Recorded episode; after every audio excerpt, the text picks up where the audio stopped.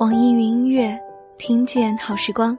你现在听到的是好姑娘对你说晚安电台，每晚一个故事，一首歌，一句晚安，在这里，都欢会陪着你，让晚安变成一种习惯。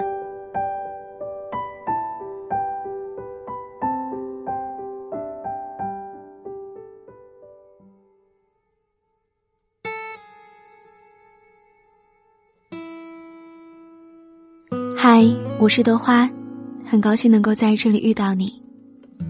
今天的这一期节目是关于同性爱恋的。在节目开始之前，德花想说，不管你对于这个话题有什么样的看法，请你先听完节目好吗？其实大家在生活当中，应该也遇到过这一类，或许被你会称为异类的人。不一样，真的不一样吗？其实只不过是他身边的那一个人，性别恰好和他一样罢了吧。不一样，其实是一样的。那先来听听这期节目分享的文章，作者是男友先生，文章题目是《深情与性别无关》。男人分成直男和弯男，我也是读大学的时候才知道这种分类的。大一学校社团周年庆，我担当社庆的主持人。当时呢，我们社团请了周边好几个学校的文学社一起过来参加活动。身为当晚的男主持人，理所当然的就受到了大家的关注。我因为性格的关系，很容易和陌生人打成一片，所以在社交场合都是焦点。而其中呢，有一个其他学校男生，当晚勾着我的肩膀拍了张照片，随后要了我的 QQ。没过几天，就开始在 QQ 上跟我表白。我当时愣了好半天才反应过来，后来我直接就拉黑了他，因为当时觉得同性恋肯定是心理变态，而我一直都是老少通杀和人缘极好的，但是也没有想过男人也会喜欢我。不过，也就是那个时候开始，我慢慢接触到了男同性恋这一个群体。真正接触男同是那个时候认识了一个小师弟，叫杨应田。有一天早上，我跟他在学校图书馆里面对面坐着看书，他瞄了我一眼之后说：“出去喝杯东西嘛。”后来，我跟他在教学楼外面待了一整个下午。杨应田是广州本地人，学的是行政管理，眉目清秀，而且很有礼貌，所以我并不排斥跟他待在一起聊聊天。我当时在学校算是有些管理经验的，那杨应田经常会借着周末看书的时间约我出去聊学生会的工作。渐渐的，我才开始确认，原来他是喜欢男人的。其实我并不惊讶。因为从一开始我就察觉到了，因为杨应田夸我手长得很好看。在我认识的人里面，只有异性才会夸我手长得好看，而男生很少会注意到这个细节。他问我：“张楠，你不会嫌弃我，不跟我做朋友吧？”我摇摇头说：“以前会，现在不会了。”他问我为什么。我说：“对我来说，男同只不过是颜色不一样的烟火，每个人都有选择爱谁的权利，没什么好歧视的。你别喜欢我就行了，我喜欢女的，我们是没有好结果的。”结果他因为这句话笑了一个下午。其实也是，就算是异性恋，你也不会随便就喜欢一个异性的。我之所以会这样说，之所以会接纳同性恋，是因为当我一个人在宿舍里看完王家卫的《春光乍泄》之后，被梁朝伟和张国荣扮演的角色感动了。李耀辉，不如我们从头来过。而男同也好，男女相爱也罢，不过是喜欢的水果口味不同。你爱吃香蕉，我爱吃苹果。这部电影拍出来的感觉，让我觉得同性恋的感情一样值得被尊重。很多时候，感情是不能从头来过的，就像影片的最后，他们就算从头来过，最后也没有一起生活。有一次，我们学校举办校园十大歌手比赛，杨一田跟我说他要参加。他开始拉着我每天晚上到空旷的广场上唱歌，拉着我到 KTV 练歌。后来我因为学校工作繁忙，就没有再陪着他去练歌了。比赛的时候，我是特邀嘉宾，坐在前面的位置上。我看到杨应田从初赛杀到了半决赛，一路高歌，唱的都是情歌。聚光灯下，让我忘记了这个男生的取向。忘记了，他跟别人不一样的情感。那一刻，他只是一个深情唱歌的人。到决赛前几天，杨田来找我，我们坐在教学楼外边的楼梯上，我恭喜他如愿以偿，他突然抱着我哭了起来，两个男人抱在一起，但是我没有推开他，我猜想，他一定是很难过。才需要一个肩膀。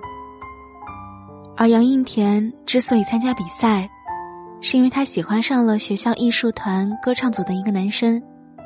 杨应田说：“如果人生都是戏，我情愿只演一出《霸王别姬》。”杨应田说：“他认识那个男生，叫林岩，是在高中的时候。”那时候，两个人都是班里学习的尖子生，两个人心里都有着同样的秘密，但是都不能说出来。他们一起复习高考，在学生生涯最孤单难熬的时候，一起撑了过来。直到杨英田在高考结束的那天拦住他，问他，两个人才偷偷的确定了恋人的关系。在那个暑假里。他们出去打暑假工，度过了最美好的两个月。在陌生的城市，没人认识他们；在陌生的出租房，没有人知道他们。上大学之后，他为了实现自己唱歌的梦想，加入了艺术团，长相好看，唱歌感人，他的身边积攒了不少的女粉丝。而为了在不同的歌唱比赛当中得到更多人的支持，他决定隐瞒跟杨应田的关系，甚至是冷言冷语的要求断绝关系。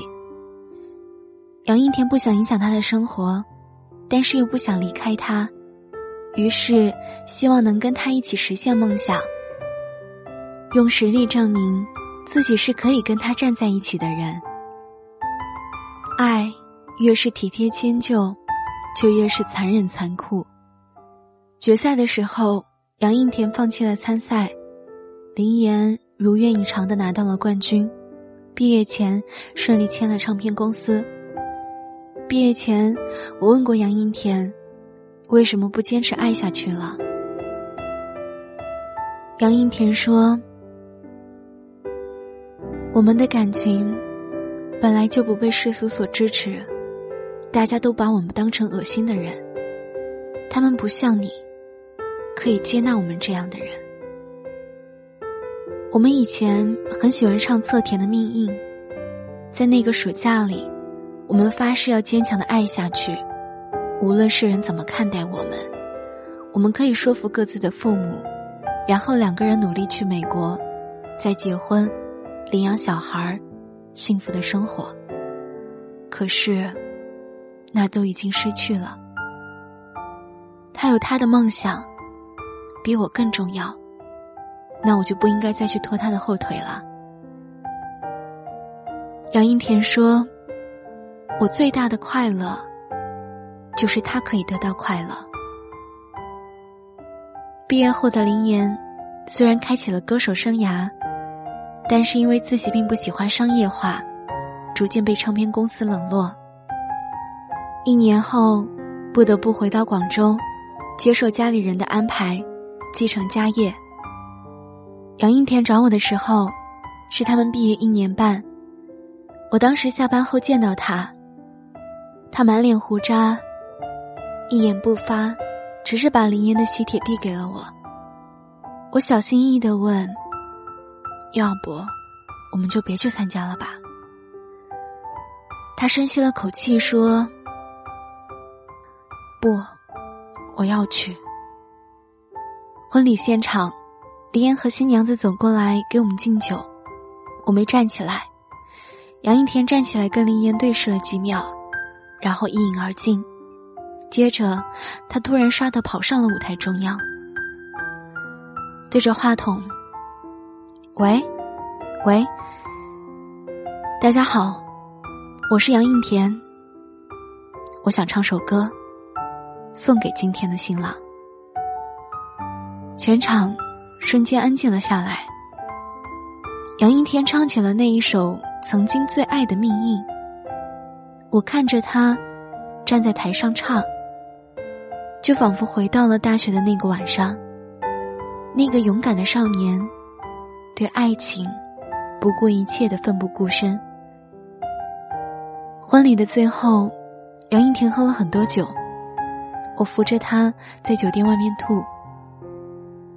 一边吐，一边哭，而林岩跟新娘走出来，瞄了我们一眼，就走了。就像《春光乍泄》里的何宝荣和林耀辉一样，他们最后还是没有走在一起。爱情如果不是共同坚守，最后只能残酷收场。后来，杨应天去了美国。时不时会发生活照给我看，他会调戏我，说念念不忘我好看的手，而我也依旧和他聊生活里的各种各样的事情，只是我们都不会再谈起共同认识的林岩了。我知道，在爱情面前，同性恋跟异性恋本质上并没有什么区别，吵闹、发脾气、甜蜜。和吃醋，一样也会遭受到各种难题。我不知道林岩到底还有没有挂念着杨应田，但是至少可以肯定的是，他身为双性恋，远远比杨应田出生的快，还有干脆。受伤的一方，永远是用情深刻的一方，这是爱情不变的道理。所以对我来说。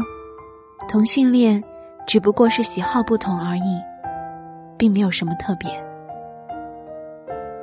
既然无论高矮胖丑都有爱人和被爱的权利，那么爱上同性也是应该被尊重的。如果爱情是纯粹的，那么真的无关性别。好啦，这就是我们今天分享的文章。来自于男友先生的深情与性别无关，这也是豆花今天想要给大家说的一句话。在爱情面前，其实同性恋跟异性恋是没有区别的。就像那一句话，不一样，也都是一样的。德华知道，当有一部分人听到今天的节目主题，可能会有一些无法接受。对，就像那天我在微博上说我要做关于同性爱恋的这样一期节目之后，就有人很多人评论说他无法接受，不能理解，觉得呢是跟社会的这个大流是违背的。然后有人评论觉得，那你们这一些口口声声支持同性恋的人，假设你的生活当中真的有这样一个人对你说他出柜了。他是同性恋，你真的能打从心底里对他说支持他，并且还会那么的爱他吗？但是呢，豆花也很高兴看到一些人说支持豆花做这样的一期主题。他说，感情无关年龄，无关性别，只要是真心的，就都支持。那先回答那一位留言的问题吧。就是，当你身边发生了这样的事情，你身边有朋友或亲人跟你坦白他是同性恋，你还会支持吗？豆花的回答是：我会啊，而且我身边真的有。首先一开始我也是有一些惊讶的，因为那个时候还小，也不是还小，可能没有到了目前这个年龄能够接受的程度。但是从开始有疑惑，到理解，到现在的祝福，豆花只觉得，如果你身边的朋友、亲人告诉你的时候，你一定也是希望他能够过得好的。如果一个人在生活当中都没有办法选择自己爱的人，生活当中都没有爱了，还剩下什么呢？有些时候，你可以没有钱，你可以没有房子、没有车，可如果一旦心里没有爱了，那生活也没有意义了吧？有些人也会就是在心里。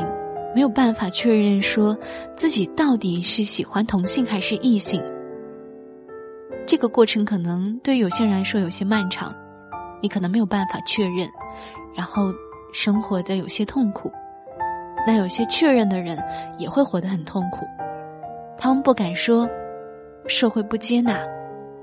其实豆花觉得，现在我们所处的这个地方已经开放很多了。至少说，在很多地方，大家都有一些接纳的意识，就是不会觉得你是一个有病的人，也不会觉得你跟我们相差特别大。至少豆花是这么觉得，在目前的这些年轻人当中是可以接纳的。但是有一个很大的问题，就是对于长辈来说。这个可能有一些很难接受，你很害怕说伤害到自己的家人，但是如果不坦白、隐瞒的话，也是伤害自己。所以很希望说未来能够有一个方式，就是说能够允许说这个同性婚姻的合法，那这样的话，大家的各种权利都能够确保了，大家也不用担心说你会孤苦一一生。就比如，当你住院了，你的爱人没有办法帮你签字，因为他跟你没有法律上的任何关系。好像扯得有点远，但是都是豆花想说的。而有些人总是会想要说把这一个性取向的问题，把它上升到了道德的层次。他喜欢了一个跟自己同样性别的人，就已经道德沦丧了吗？这个很可怕。那在这里呢，借用林和的一句话吧：不管同性恋是先天的，还是后天的，能不能够发生变化，都跟道德没有关系。这只是一种少数人的性倾向罢了。对啊，这只是一种性倾向罢了，并没有什么差别。就像你喜欢什么。他喜欢什么，只不过喜欢的东西不一样，那你就要觉得他是奇怪的，并且无法接纳的吗？我们应该有一颗包容的心吧。在生活当中，如果有遇到这一类你觉得跟你不一样的人，希望你能够理解他们，因为他们只不过在爱着他想爱的人。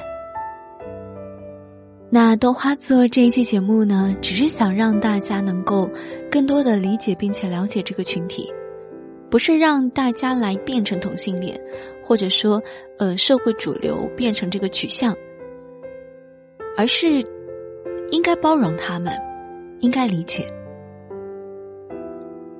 你无法改变别人的选择，那就尊重他吧。那其实也有很多。